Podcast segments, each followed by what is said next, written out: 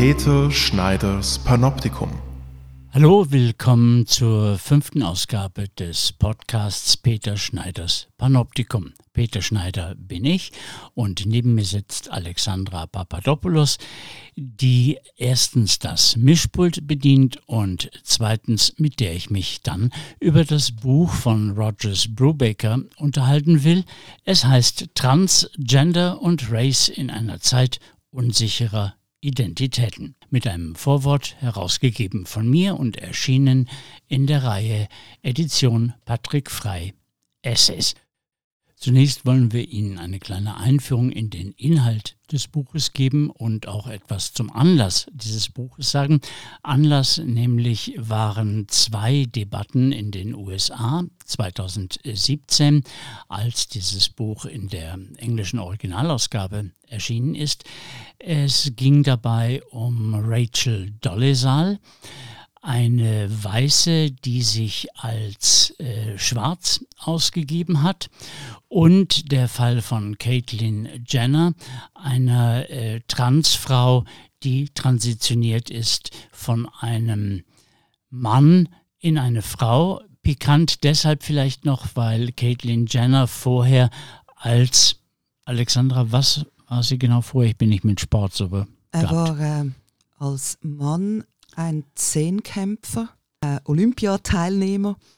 Und äh, ja, das Pikante ist auch, dass Jenner irgendwie verwandt ist mit dem Kardashian-Clan und eine Figur des öffentlichen popkulturellen Lebens. Also der Inbegriff sportlicher Männlichkeit, äh, die es dann als Transfrau eben Caitlyn Jenner auf ähm, das Titelblatt, ich glaube, das war Vanity Fair. Ja, das war äh, von Leibowitz, da, die, eine tolle Foto von äh, Anne Leibowitz auf der Cover von der Vanity Fair und da, da standen Hello, I'm Kathleen.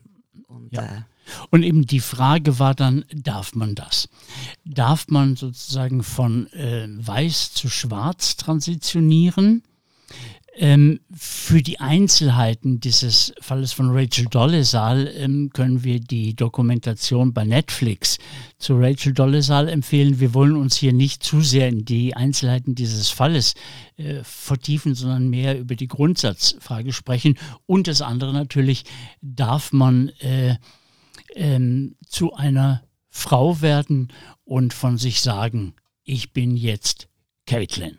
Im Buch äh, geht ähm, Brubaker dieser Frage nach. Er lotet die Unterschiede und äh, Gemeinsamkeiten der inneren Logik von Geschlecht und von Race aus. Er stellt auch die Frage nach der Legitimität.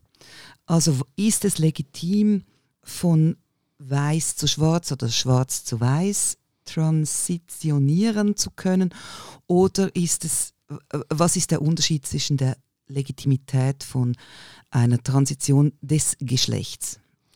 Und dabei zeigt sich erstaunlicherweise in den Reaktionen, dass, ähm, sagen wir mal jedenfalls in unseren Kreisen, die ähm, Transition von Mann zu Frau weitaus besser akzeptiert ist als ähm, die Transition äh, zwischen den Races. Ich muss vielleicht noch sagen, wir sprechen hier von Races, weil wenn man das ähm, entsprechende deutsche Wort Rasse benutzen würde, hätte das einen ganz anderen äh, Beiklang. Es würde ähm, viel mehr ähm, biologisiert ähm, verstanden und ähm, man würde dabei eben diesem, diesem andere Bedeutung im angloamerikanischen Bereich nicht treffen, bei der Race eben bei Affirmative Action zum Beispiel, also Unterstützung ähm, in Bildungseinrichtungen, Quoten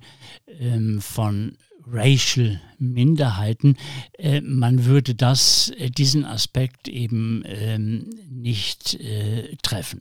Äh, Brubaker unterscheidet zwischen einer ähm, essentialistischen und einer voluntaristischen Perspektive äh, auf diese beiden Kategorien. Essentialistisch heißt, Frau ist Frau, ähm, da beißt die Maus keinen Faden ab, ähm, der Rest ist gut, man kann es ähm, akzeptieren oder nicht, aber äh, sozusagen eine Transfrau bleibt ein transitionierter Mann. Oder essentialistisch wäre in Bezug auf Race, man ist halt schwarz geboren und dann bleibt man schwarz oder man ist weiß geboren und äh, dann bleibt man weiß. Nun sieht man ganz klar bei dieser Kategorie Race, ähm, dass dieses Weißgeboren sehr unterschiedlich aufgefasst werden kann. Es gibt eine, man kann glaube ich schon sagen, rassistische Deutung ähm, der weißen oder schwarzen Race, die sogenannte One-Drop-Rule. Es reicht, einen Tropfen weißen oder schwarzen Blutes zu haben und ähm, man ähm, ist dann sozusagen von Geburt aus schwarz oder weiß. Man kann es mehr kulturalistisch sehen. Es kommt darauf an, wie man aufgewachsen, wie man erzogen worden ist, welcher Kultur man sich zugehörig fühlt. Und das Ganze gibt es natürlich dann auch auf der Gender-Seite. Einmal ähm, als Frau geboren ähm, ist man gewissermaßen zum Frausein verdammt oder auserwählt oder zum Mannsein verdammt oder auserwählt. Ähm, das ist dann eine vor allen Dingen biologische Argumentation, wie es sie in der Diskussion von Race nicht gibt. Äh, ja, und diese Begriffe oder wie transracial, die äh, beschreibt Boubacar auch ein bisschen historisch. Also das kommt von, der, von dem Adoptionsrecht, wo man äh, äh, als transracial Adoption galt, wenn ein Kind von schwarzen Eltern ein weißes Kind adoptiert haben oder wenn weiße Eltern ein schwarzes Kind adoptiert haben. Was ich interessant fand bei diesem Buch ist, dass Brubaker das sehr beschreibend macht. Er beschreibt das phänomenologisch, er beschreibt das auch anhand eben dieser Geschichte der Adoptionen und auch anhand anderer historischer oder popkultureller Phänomene und bezieht erstmal überhaupt keine Position. Ja, es ist also nicht ein weiterer Beitrag zum Thema, ist das mit dem Gender so in Ordnung, wie es gehabt wird? Also kann man Gender wechseln, kann man Sex wechseln, wie hängen Sex und Gender zusammen? Sondern es ist eine Betrachtung von außen, eben eine soziologische Betrachtung. Hier würde man fast auch sagen, eine diskursanalytische Auseinandersetzung. Also wie reden die Leute welche Argumente führen sie ins Feld, eben zum Beispiel für ihre essentialistische oder voluntaristische Position, beziehungsweise für ihre Akzeptanz oder Nicht-Akzeptanz solcher Transitionen. Und es geht auch um die Kategorien selber. Es geht eigentlich äh, dann Brubaker darum, wie sich die Kategorien verhalten zu den Leuten, die sie äh, verkörpern oder darstellen. Und dort wir, wurde es das Buch für mich besonders interessant, weil er dann äh, über die Bildung und über die Anwendung der Kategorien selber spricht und wie sie sich verändern. Und ähm, das als Leseempfehlung, äh, man kommt ganz ohne, dass jetzt irgendeine Position eingenommen wird, ähm, sofort dazu, ähm, auch seine eigene Position, welche immer das ist, äh, in Frage zu stellen, indem äh, man nämlich an dieser Historisierung dieser Kategorien äh, teilnimmt. Und ähm, da bleibt kein Stein auf dem anderen, ist vielleicht etwas übertrieben, aber es hat so eine Augenöffner-Diskussion, ähm, die es eben auch haben kann für solche Leute, die schon ihre klare Meinung äh, gemacht haben. Und das ist das, was Brubaker äh, das Denken mit trans, also mit, dieser, mit diesem Adjektiv trans äh, nennt. Äh, man verändert sein Denken dadurch. Soweit mal zu dieser Inhaltsangabe. Was mich interessiert ist, äh, wieso hast du dieses Buch verlegen wollen? Also du hattest mal gesagt in Interviews oder so, du hattest dich dem Thema auch anders genähert. Du hattest mal eine andere Meinung, eine andere Idee von, von der äh, Transgesellschaft geschlechtlichen Identität? Ja, äh, ich hatte mehrere andere sogar. Ähm, auf dieses Buch jetzt ganz konkret bin ich gestoßen ähm, worden durch Gileyal, äh, von dem auch ein Buch in unserer Reihe erschienen ist, der erste Band, The Crisis ähm, of Expertise, in deutscher Übersetzung die Krise der Expertise. Ähm, da hatte ich mit Gileyal, als wir über Übersetzungsprobleme äh, gesprochen haben, hatte ich ihm äh, davon erzählt, wie äh, ja der Gedanke von Fluidität im Geschlechtlichen, wie der eventuell in einen Konflikt geraten könnte mit einer, was ich damals eine essentialistische Form der Transition ähm, aufgefasst habe. Also meine Frage war, wie kann man überhaupt von Fluidität oder von Performance des Geschlechtlichen, wie Judith Butler, sprechen, wenn dann am Ende ähm, durch Transition sozusagen wieder ein Geschlecht verfestigt wird. Das habe ich eben erst nach der Lektüre des Buchs begriffen, dass das eigentlich gar nicht die Frage ist, also dass das gar kein Konflikt zwischen essentiellis, essentialistisch verstandener Tradiz äh, Transition ist und, ähm, und Geschlechtsfluidität. Also es gibt bei der Transition ja ganz verschiedene Formen. Also Transition heißt nicht immer äh, operative ähm, Eingriffe, die das Geschlecht vereindeutigen. Da gibt es eine ganze, ganze Palette von, von, ähm, von Transitionen, die eben auch was mit äh, dem Infragestellen des Binären zu tun haben. Also es ist nicht einfach nur die, die ähm, Wiedereinsetzung des Binären durch Transition, das ist das eine. Zum Zweiten, als Psychoanalytiker ist man, obwohl ich den Oedipus-Komplex ähm, immer, nicht immer, nein, nicht immer, eine Zeit lang äh, oder seit einer Zeit lang sehr kritisch betrachte, habe ich doch immer gedacht, ähm, dass mit der Geschlechtsbinarität, das ist so etwas wie eine unhintergehbare eine unhintergehbare Tatsache, jetzt nicht biologisch betrachtet, sondern psychoanalytisch betrachtet. Und dann habe ich mich daran zurückerinnert, warum das eigentlich totaler Quatsch ist, weil mein erstes Buch über die Psycho, äh, das ich von Freud überhaupt gelesen habe, in sehr jungen Jahren waren die drei Abhandlungen zur Sexualtheorie. Und wenn das Buch in der ersten Auflage sollte man es lesen, ohne die späteren Überarbeitungen.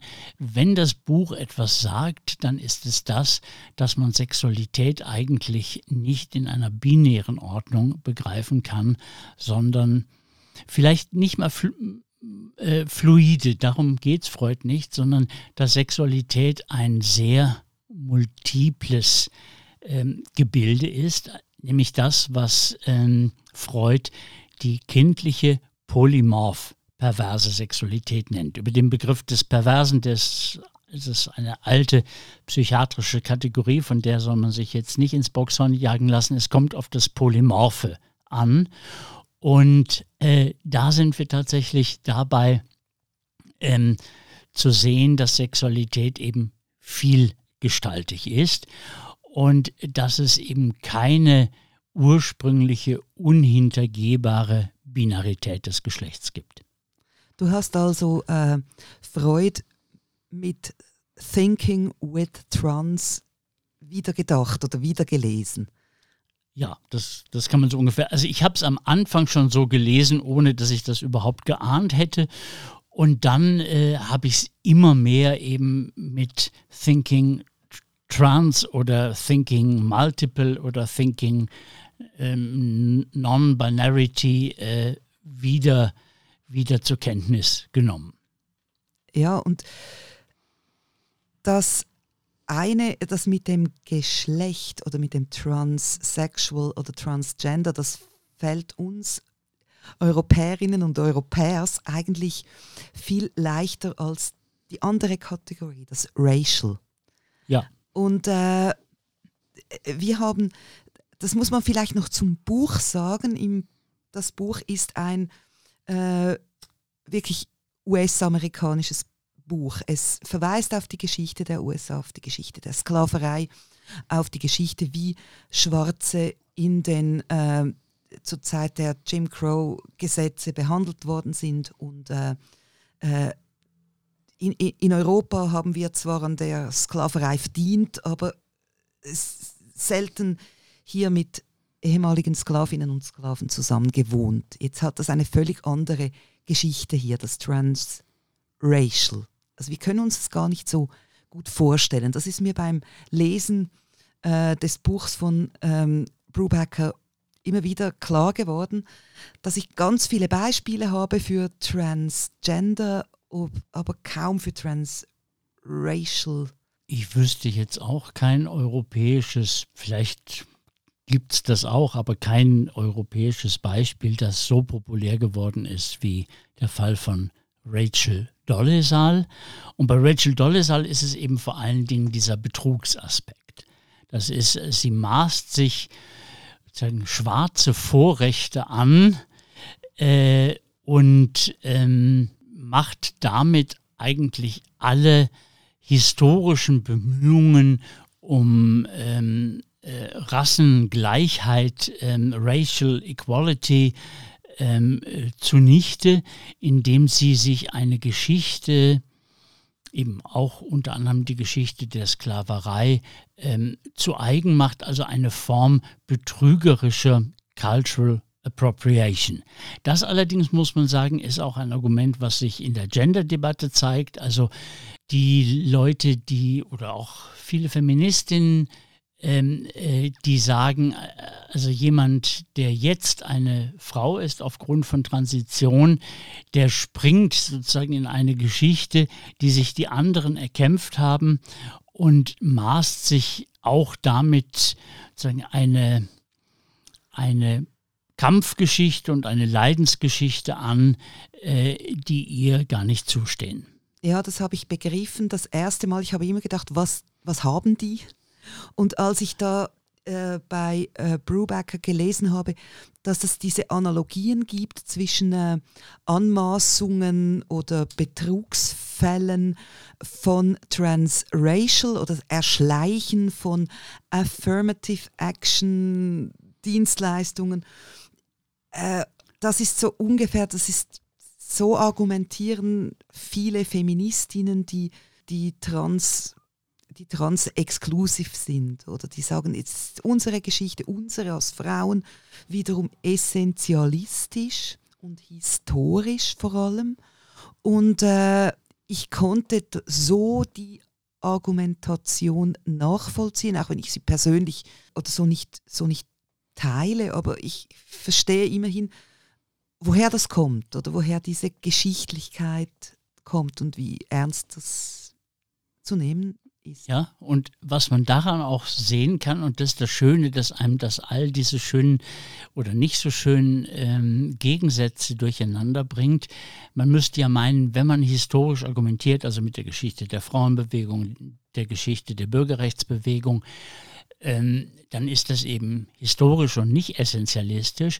Aber man kann eben auch historische Argumente wiederum essentialistisch ähm, äh, deuten, dann haben eben die Schwarzen zum Beispiel nicht nur ähm, die Musik im Blut, sondern sie haben auch gewissermaßen diese ganze Geschichte im Blut und dann, dann kippt das oder, oder wird dieses geschichtlich essentielle, äh, essentialistische zu einer Art von interessanter Kippfigur.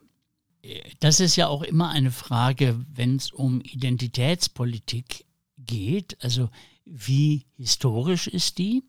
Also ähm, bezieht sie sich eben auf die Geschichte dieser Identität oder schreibt sie als Identitätspolitik überhaupt essentialistisch wieder eine Identität fort oder, oder ähm, macht sie jetzt wirklich umso undurchdringlicher? Und ich glaube, ähm, vieles, viele von diesen Problemen ähm, lösen sich wenn man das nicht immer alles als absolute Gegensätze betrachtet, also pro Identitätspolitik, pro dieses und gegen dieses oder jenes, sondern wenn man eben anfängt mit Trans zu denken. Also die Vorstellung zu entwickeln, dass wir eben in einer Zeit und einer Gesellschaft leben, in der Transitionen äh, ganz vielfältig vorkommen. Und äh, hier kommt dann auch wieder die Biologie ins Spiel. Also wir haben vorher über die Unterschiede zwischen Race und Gender und Sex gesprochen, während bei der Race die Biologie eigentlich komplett irrelevant ist, also bis auf vielleicht Pigmente, aber sonst ist da nichts. Obwohl das so ist, gilt eine Transition zwischen äh, den Races als illegitimer als eine Transition zwischen den Geschlechtern.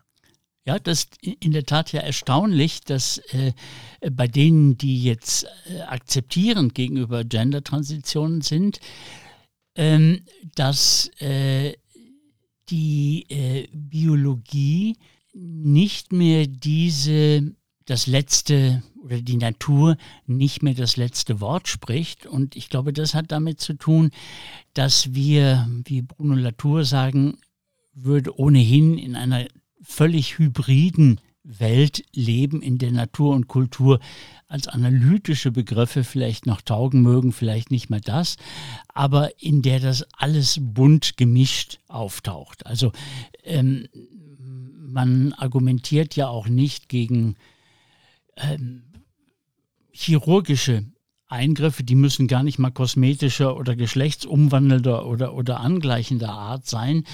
Ähm, und da hat sich die Biologie irgendwie fast als eine Verbündete in einem neuen Kampf her herausgestellt, wie es ja auch in, in, der, in der Gay Liberation so gewesen ist. Also die Tatsache, dass man sagt, wir sind schwul geboren, wir wurden nicht dazu gemacht.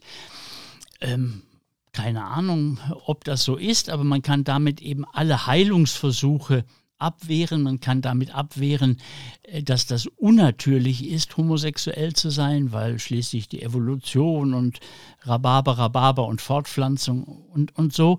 Äh, da hat sich die Biologie eigentlich als, ein, ähm, als eine Argumentenlieferantin für liberalere Ideen erwiesen. Und das ist immer wieder erstaunlich. Und jetzt bei Race äh, kann man sagen, gerade weil es so offensichtlich eine juristische, geschichtliche, kulturelle ähm, Geschichte ist, die auf keinem sicheren Fundament ruht, ist man vielleicht umso, umso pingeliger, äh, sagen, der Nicht-Natur äh, ja nicht ähm, in den ähm, ähm, in ihre Angelegenheiten zu funken, weil das viel fragiler ist und auch viel unmittelbarer vielleicht zu gesellschaftlichen Veränderungen führt. Ja, und gleichzeitig wird aber das Argument der Biologie von den Verfechterinnen und Verfechtern des äh, Cis-Bleibens oder des Nicht-Transgender oder äh, immer wieder ins Feld geführt. Das ist bei Brubaker interessant. Ich wusste nicht, dass diese elende Debatte um die Toiletten schon so alt ist. Also er äh, spricht im Buch von der Bathroom Panik. Und hier geht es auch um, um Biologie und um eine ganz spezielle Vorstellung von Biologie. Kehrt sich das wieder um? Also die Biologie als Verbündete haben wir einerseits und gleichzeitig haben wir die Biologie als letztes Argument. Also da kommt einer mit einem Pfeifeli oder so. Mhm.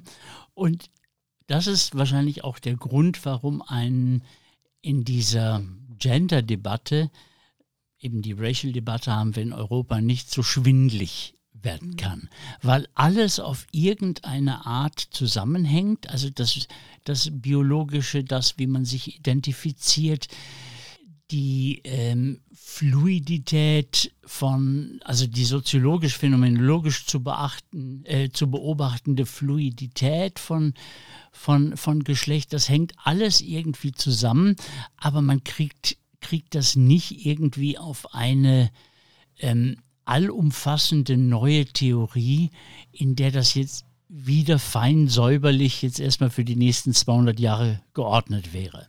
Ja, so eine Großtheorie mit, mit, mit allem drin und äh, man ver, die, die Debatte verästelt sich, also gerade wenn sie als Debatte geführt wird, immer in so kleine Stückchen von was ist legitim, was ist nicht legitim und warum. Und das fasst Brubaker auch gut zusammen, oder? Der fasst nämlich die letzten 30 Jahre Debatte über was ist legitim und was ist nicht legitim zusammen. Ja, und das ist ja eigentlich selten, dass man zu einer neuen Art von Denken angeregt wird, nur dadurch, dass jemand eine Art Auslegeordnung macht. Man könnte sagen, Auslegeordnungen sind ja sowas von statisch und da folgt überhaupt nichts raus. Aber wenn man sich das mal angeschaut hat und auch seiner, seiner Verwirrung im, im Ganzen mal Raum äh, gelassen hat, äh, wird man A gelassener und B auch schlauer. Okay.